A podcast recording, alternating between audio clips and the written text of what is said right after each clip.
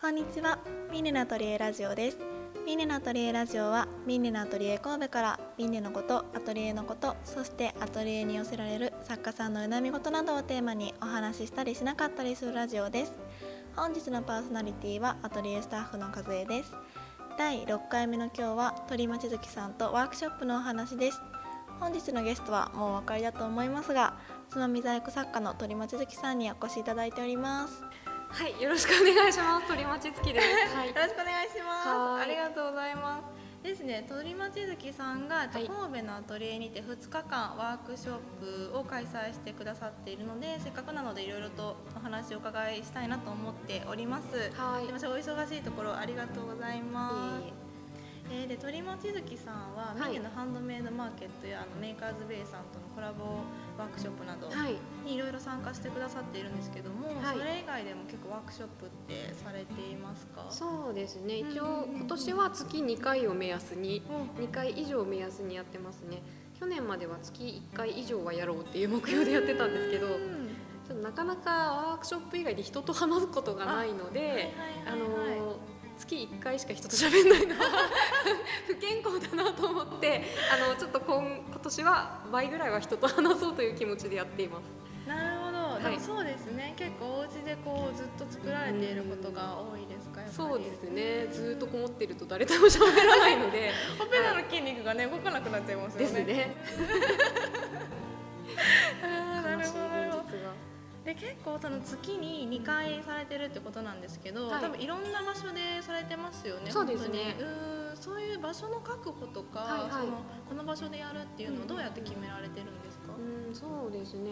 やっぱりなんかミンネさんとかはすごくあの立地のいい場所というか、まあ、渋谷とか池袋とかなんかその辺の立地のいいところでイベント開催されることが多いので私もそれに越したことはないんですけどそんなにいい場所でのイベントってそうそうないのでえっと割となんか常に探してはいますね。なんかお気に入りのカフェというかよく行くカフェでなんかあここワークショップやれたらいいのになみたいなことを思ってたらなんか平日暇な時間ちょっと貸し出してみますみたいなことがあったらなんかちょっと店員の人にフラッと聞いてみたりとか。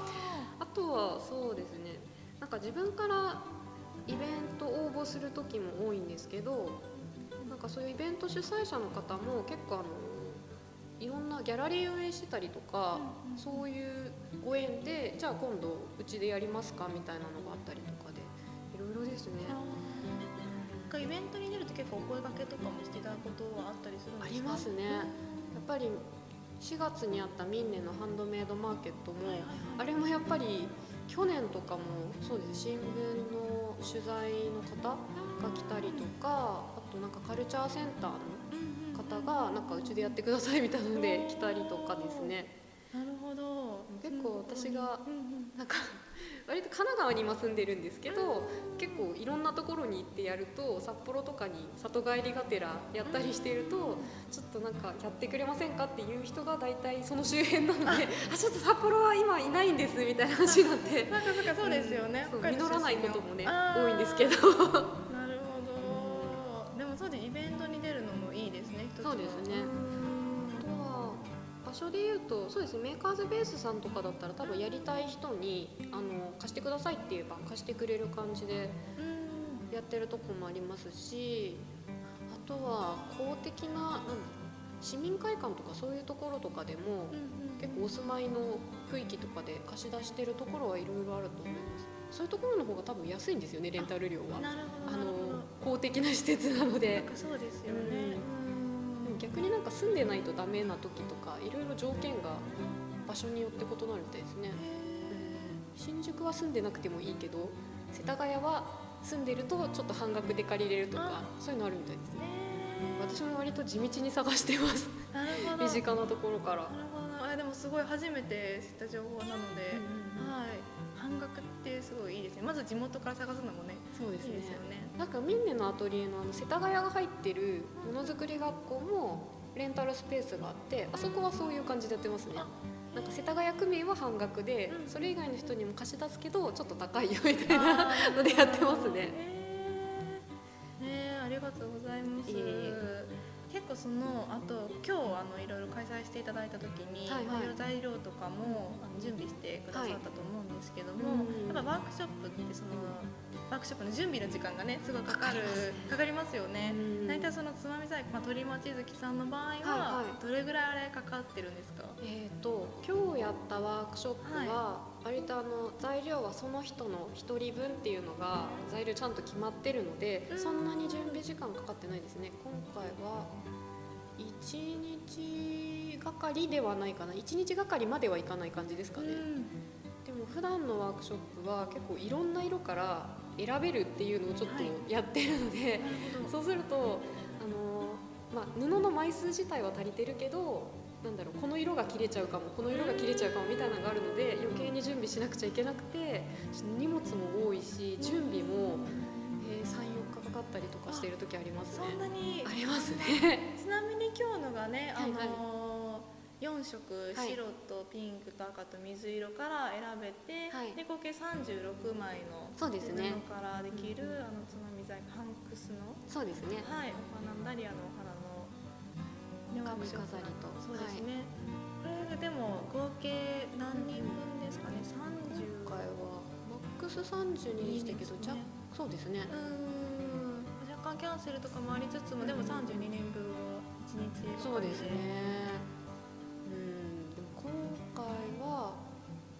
まだ良かったですね。まだ。なんかあのやっぱり予約で全部席が埋まらなかったりすると、当日の人が何色選ぶか分かんないから、その色かける残りの人数分を余計に用意していかなくちゃいけないからなんかすごい作業量が増えるんですけど今回ほぼほぼ予約で満席だったのでまあそれだけ作ればいい選んでくれたやつだけ作ればよかったので、うん、楽でした。ありがとうございます。えー、結構事前決済とかね事前でこう色が分かっているとねうん準備もやっぱり、うん、そうですね。進みやすいですよね。はい。うん。選べる形式は、ね、大変ですよね。なんか早い者勝ちですって言っちゃえばいいんですけどなんかね来た時に早い者勝ちだとちょっとなんかショックな人もいるかなと思って踏み切れないんですよね。さすがですね。なんか早いもん私言っちゃいましたもんね今日なんか。あ早いもん勝ちでいいんじゃないですか やっぱ優しいですね。なるほど。あとはそうですね。結構悩まれてる方だと、あの集客とか心配されてる方とか作家さんの中ではやっぱり多いですね、はいはい。どうやって集客をしたらいいのかなって思うんですけど、そうですね。集客は、そうですね、まあ、心配な時は これは多分だから人によると思うんですけど、はいやっぱりミンネさんとかはミンネさんのメルマガの会員とかがすごい数いるのでそういうなんかイベントの時に乗っかっちゃうっていうのは一つありかなっていう気はしますね。あとは自分一人で自分が主催で開催するような時はやっぱり一番反応がいいのは SNS ですよね。ツイッター、インスタグラムとかで写真載せてなんかちゃんとどこどこいついつやります値段はいくらですみたいなのをちゃんとやっておけばあの本当に知らない人から問い合わせが来て、うん、じゃあ予約していきたいですっていうのが、うん、インスタの方が多いですかね最近は。ツイッターよりインスタそうですねツイッターの人はなんか結構こう引っ込み思案な人が多いのかみすっごい見てるけど声はかけないみたいな人が多い気がしますね。インスタは本当に知らない人からいっぱいお問い合わせがあって、え英語とかで来るとヒヤッとしますよ、ね。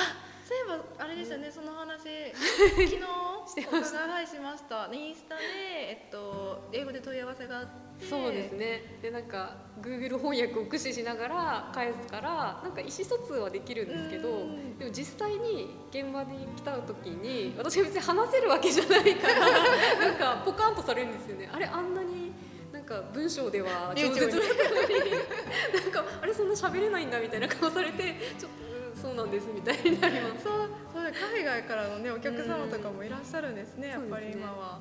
そうなんかつまみ細工が結構世界的に流行っているのかな？でなんかそうかんざしっていう名前で割と流行ってるみたいで最近は韓国系中国系の方とかあとは欧米系の方もうん。ね来ますね。オーストラリアとか。うん。だから多分英語でホームページとかでうんなんか周知というか告知をすればもっと来るんだろうなって思うんですけどちょっとこれ以上 受け入れられるのかっていう。ワークショップでってなるとちょっとねスキルがねいりますよ英語の方のスキルとかがね。そうですね、まあ、大体ワークショップは手取り足取りなんか見よう見まねでやってもらえるのでそんなに今までもできなかったことはないので大丈夫だと思うんですけど、海外からの方もいらっしゃるよということで。はい、いやでも面白いですね。うんヒヤヒヤしますけどね。大丈夫かなと思って。でそうですよね。で検討家実際にあのアトリエでワークショップをしていただいて、まあ今日の感じはどうでしたか、まあ、雰囲気とか。で神戸のアトリエ広いですね。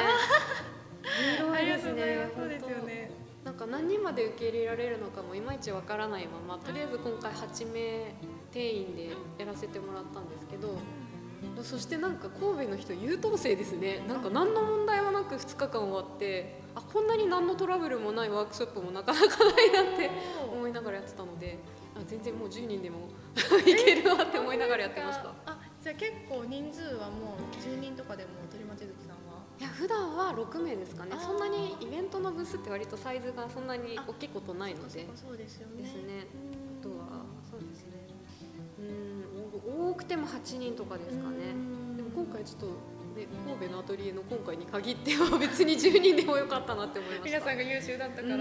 なるほど。素晴らしい。え逆にそのワークショップで起こった、はいはてかトラブルとかそう困った話とかっていうのは？はなんか来てくれた方のトラブルっていうより私があなんとあのピンセットを忘れたことが 一回あってでもその時は鳥あの会場の真下が湯沢屋だったんですよすごいピンセット買いに走りましたよね。すっごいヒヤッとしました。すごい。でも場所が良かったですね。いや本当に湯沢屋のうん真上とかだと、別の場所だったら私なんか土下座しなきゃいけない感じに えー、そうですよねピンセット使ってねこう折って折り紙みたいに折っていく作業なんですけど、はい。私も今日ちょっとやらせていただいたんですけどピンセットなんてちょっとあれはあれですよねちょっと死んでましたね。ねピンセットなかったら積んでました、えーでもその前回もあの吉尾さんにラジオ来てくださって、はいはい。何を一番気をつけたらいいですかっていう質問した時に忘れ物だけは本当に気をつけてくださいってやっぱりおっしゃってたのでやっぱりワークショップは、うん。その辺で買えないから。そうですよね確かに、だからなんか大体なんか名古屋大阪札幌あたりでは年に1回ぐらいワークショップで出張行くんですけど、なんかそれ以外のプライベートの旅行の時にあこんなに自由で気が軽いんだって思って そう普段のワークショップの時は忘れ物が心配すぎて楽しむところじゃないのでそうですよね。忘れ物はね死にますね。会場の近くのあれですよねこうわあの素素材屋さんを材ショップとかいろいろピックアップして。万が一の時のために、今回もあ近くに湯沢屋とパーツクラブあるからなんかちょっとあったらちょっと頼りにしようって思ってきました。あーやっぱそうです。忘れ物だけは本当に誰も助けてくれないですもんね。そうですうねん。なるほど。それ以外は何かありました、でも一回そう一回それこそ材料が一人分。なんか私が間違ってたのか予想以上に人が来ちゃったのかわかんないんですけど一人分あれイヤリングのパーツ足りないってなった時にその時はあのサンプルを解体してどうにかしたんですけどその時もヒヤッとしました。そうですね。忘れ物ばっかり。いや材料はでも大事です本当に、うん。材料は大事ですね。うん。あと結構私あの見させていただいててすごい教え方上手ですよね。なんかもう分かりやすいです。本当に初めてでも。うん。そうですね。気をつけてることとかってあるんですか？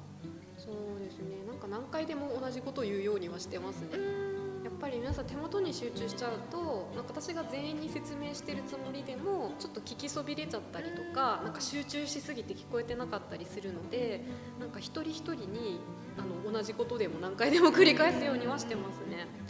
であとはやっぱり初めての方だと自分でやってるのが合ってるのか間違ってるのかがわからないので、まあ、工程一回一回ごとにあ合ってます合ってますっていうようにはしてますね。でも確かに私もやらせていただいてて合ってますって確認してくれるのすごい安心感でした。そうですね。ちゃんとできてたで最初ね暗闇の中でみんな 手探りで。そうです。ね合ってるかわからないけどやっぱ時間がね決まってるのでそうですね。こうやらなきゃみたいなね気持ちも多分参加者さんの中にはいらあうんると思うので。ね、なんか慣れてるカルチャーセンターとかに通ってる人だと気軽に質問してくれるんですけど、そうでもない人はやっぱり質問もどのタイミングでしていいのかわからないし、難しいですよね。質問のね仕方も何がわからないのかわからないんですけどなんかうまくいかないですみたいなことしか言えないからなんかかねこっちから言わないとそうですっていうのはあります実際にこう動き回りながらねみ様子見て回ってくださってましたもんね。そうですね。個人的にもなんか立ちっぱなしよりは歩いている方が次の日の足の疲れが 全然違うので。はい。確かに確かに。なるほど。でもあのリピーターさんが結構、あのリピーターさんはもちろんつまみ細工を作られてる方が、あの来てくださる方多いじゃないですか、うん結構いろいろ質問をねくれるっておっしゃってて、はいなんかこういうところがうんうん。わからないんだって改めて、あー。あの気づきましたっておっしゃってたのがすごいあの面白かったです。なんか自分でやっぱり作ってると気づかないところとか、うんそうですね。ああとあれであの着物さ結構苦しんでる人は最初はい。着物の布でやってる方がそう多い、ですね結構ワークショップを始めて思ったのはなんか自分不器用なんですとか前つまみ細工一回やったけどなんか全然できなかったから今度はできるかどうかわかんないけど来ましたみたいな人はなんか今まででよくよくヒアリングしてみるとあのそもそも最初から布がなかなかこう分厚い布でうん。糊でなかなかくっつきにくい布でやってたりとか。そういう抜いた素材じゃなかったっていうことがほとんどででちゃんとなんか私の方で準備した材料をやってみれば別に教えなくてもどんどんサクサクできていくんですよ。でご自分でもなんかあれなんかすごく私できてますみたいな感じになってあじゃあ材料悪かっただけですねみたいなのがあるのでだからそうですねつまみ細工は割とそんなに仕組み自体はすごくシンプルなのでそういううんなんか実際私もやってみてあそこでつまずいてるんだみたいなのに、うん、やってみて気づくこと結構重要ですね。そうですね。布と糊との相性とかだから結構質問してくれる時もなんかたまに本当にガチでやりたい人は自分で作ったもの持ってきてくれるんですよ。でここのここがうまくいかないのって言ってで聞いてみたらなんか多分すごい思い込みであそもそもそれ作り方違いますねみたいな。こっちの尖ってる方の作り方で丸いのも作ろうとしちゃってるからこうなってるんですねとかのなんかちょっとした勘違いだったりとかあとはすごい我流で頑張ってるけど多分ここはこういう風にやればもっと楽にできますよみたいなのがあるので大体一人でやってる方はなんかやっぱり誰にも聞けずにつまずいてる人はなんかスイスイスイスイ上達していきますね。なんかすぐ解決して。ねそこがちょっとつまずきがあれですねうん。分かれば。そうですねあと結構そうですね、あとリピーターさんすごい多いってお聞きしてて、多いですね。なんかうん。そのリピーターさんが、はそうです作る工夫というか,、うんうん。そういうの特別に何かされてるとかっていうのはあは多分もともとのなんかこう強い要素としてはもともとつまみ細工をやりたいとかなんか趣味として続けていきたいと思ってる人が多いのも一因だとは思うんですよね。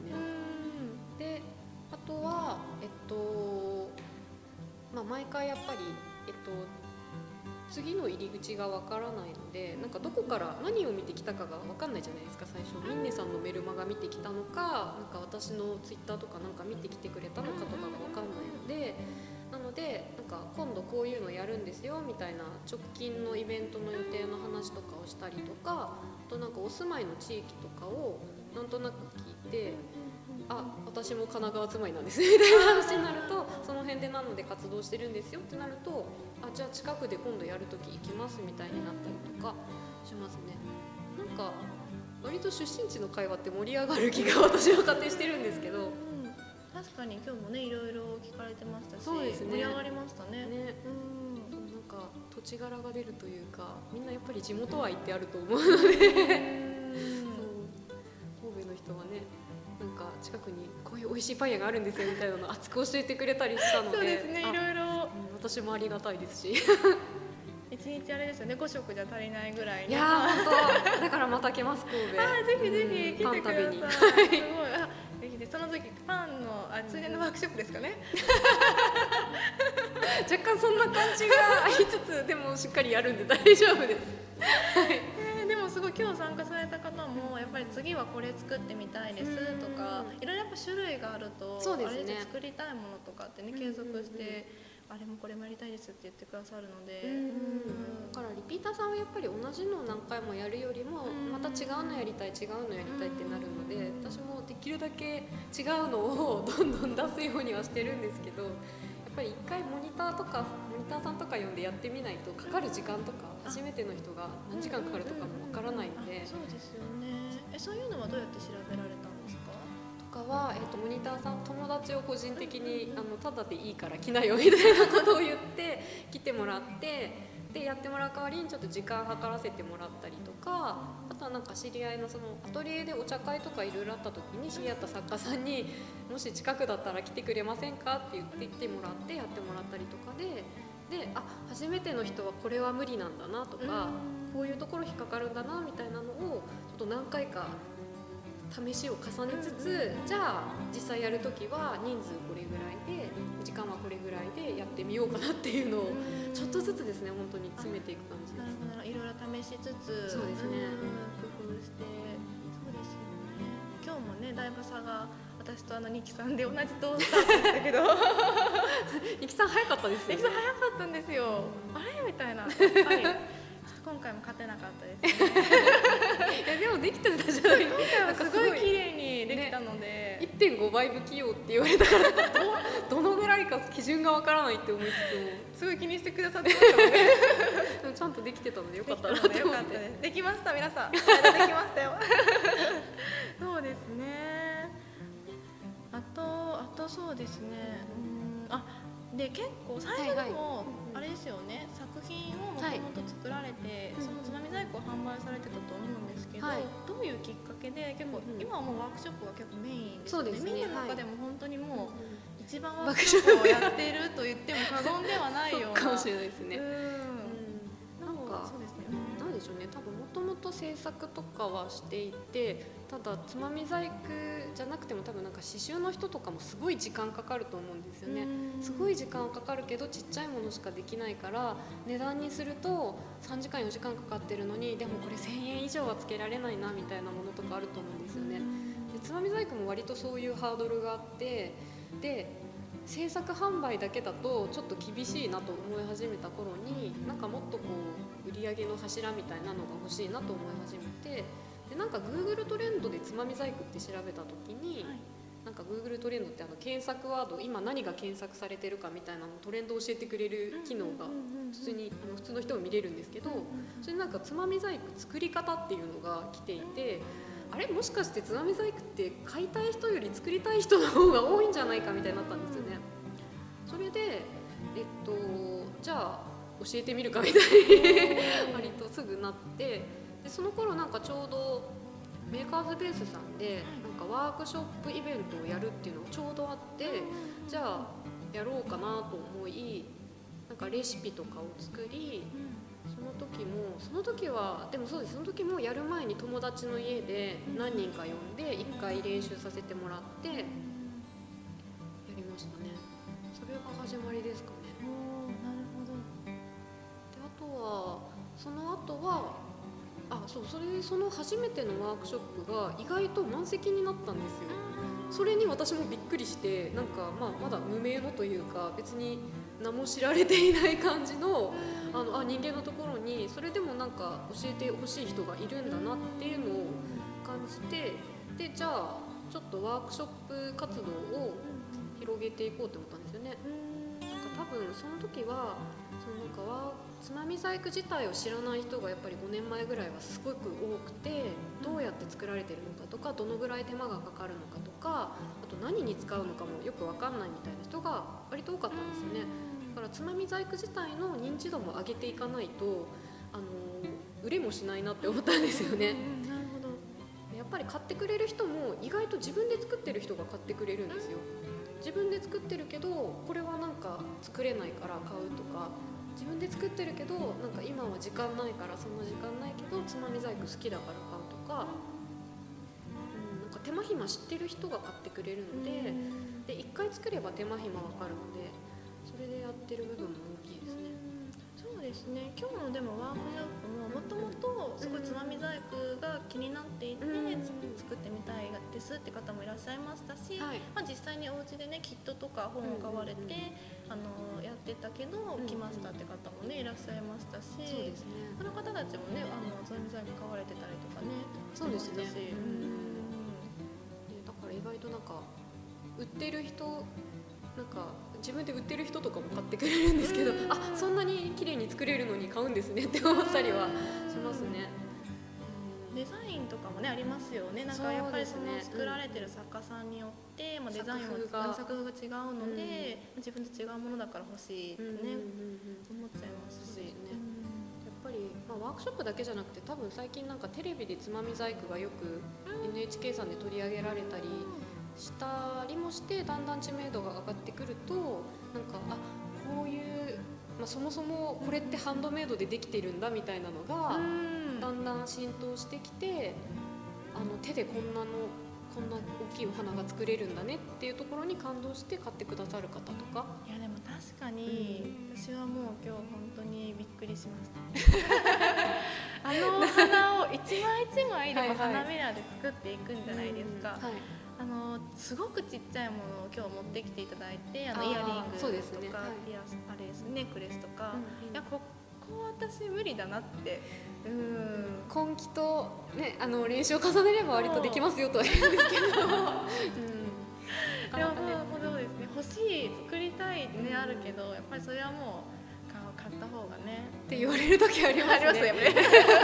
私ちょっと買う派になっちゃって、ね頑張ればできますよって言うんですけどあの頑張れなさそうだったら買ってくださいって 言ってます。はい。作れるものは作って楽しんで、ね、欲しいものは買って楽しんでっていう感じで,、それでいいと思います。合うと思いますね、うん。本当に。うんでは実際にそうですね今あのワークショップが結構やっぱり作家さんの新しい収入源としても注目されているので、はい。まあ、結構興味がある方多いと思うんですけども、そのワークショップを開催してみたいと思う作家さんに対してはい。何かなんかメッセージがあれば、うんそうですね。なんかとりあえず日にち決めちゃえばいいと思うんですよ。なるほど、うん。やっぱりもうやるって決める。そうやるって決めてでもなんかいきなりお金をもらってお客さんの相手をするとかはちょっとハードルが高いので日を決めてお友達とかに来てもらってで実際やってみてで、うん、そこからじゃないですかね。そうですね確かに一回やってみれば多分自信がつくと思うので、うん。そうですねなんか実際に自分でやっぱり作ってると、まあ自分は慣れてるので簡単ですけど、うん。それを伝えるっていうのはまた別の難しさがねね。ありますよね。やってみないとその先やっていけるのか他の道を探ることにするのかも分かんないので一回とりあえずやってみる。でいいんじゃないですかね。私もそんなに最初からワークショップで食っていこうみたいな気持ちで始めたわけじゃないのでやってみたらなんか私も楽しいしお客さんも楽しんでくれるしなんかあやりたい人が意外といっぱいいるんだなっていうことが分かって続けてられるっていう緩い感じできているのでその感じでいいんじゃないですかね。なるほど。とりあえずまずはお友達さん誘ってみて、はい。気軽な気持ちでやってみる。あ日にちを決めて。日を決めましょう。何日開催にしちゃう。そうですね。じゃないとわからないですもんねまずできるかできないかが。うん。それで向いてないって思ったらじゃあなんか人に教えるのは向いてないかもしれないけどじゃあなんか本とかで解説するぐらいならできるかもしれないってなればじゃあなんかちょっと出版に向けて頑張ろうみたいななんか自分なりの準備ができてれば準備ができてれば多分そういう仕事も来ると思うんですよね。私もだってですかねああもっと準備しておけばこの仕事受けられたなみたいなことはありますからね。うんなんか、なんでしょうね、なんか。すごい大人数の依頼とかで。そう大人数さっき無理っていう話はしたんですけど、でもなんかプロジェクターまで用意してある。手元をこっちで映したのを、はいお客さん一人一人が大きい画面で見れて。あれ、それじゃあ、なんかそういう準備しておけばできたかもしれないなみたいなのが。でも、お断りしちゃったこととかもあるので。なんかネットも準備しておけば、そういうやりたい仕事が来るんじゃないかなと思います。なるほど、まあ、いつ来てもいいようにもそう準備しておくのが大事っていうこと受け皿だけは作っておくっていう。うんうんうんはいななるほど、勉強になります 言わせた感あるんですけど いやでもほんなるほどってそうですよね。言われてもなんか何もまだ取り組んでなかったりとか、そのちょっと試しにやってみることさえもしてなかったら自分さえもできるかできないかがわからないので。そうですね、うん。やってみないとそれ向いてるか向いてないかわからないので。ね。確かに確かにではまた次もですね、はい。神戸に来てくださるのを楽しみに、はい。私たちは、年内に年内に。年内に。はい、ぜひぜひお待ちしてます、はい。その時にはまたあの美味しいご飯とかを。ねえ、はい。ちょっとニキさんに美味しいお店聞い聞いておきたいですね。ぜひぜひ、うん、しくお願いしますすごい詳しいので、はい、ではそうですね、ありがとうございます。まはいたお待ちしております。はいありがとうございますではあの最後までご視聴ありがとうございました。せーの、ミンネのアトリエラジオでした。また次回お会いしましょう。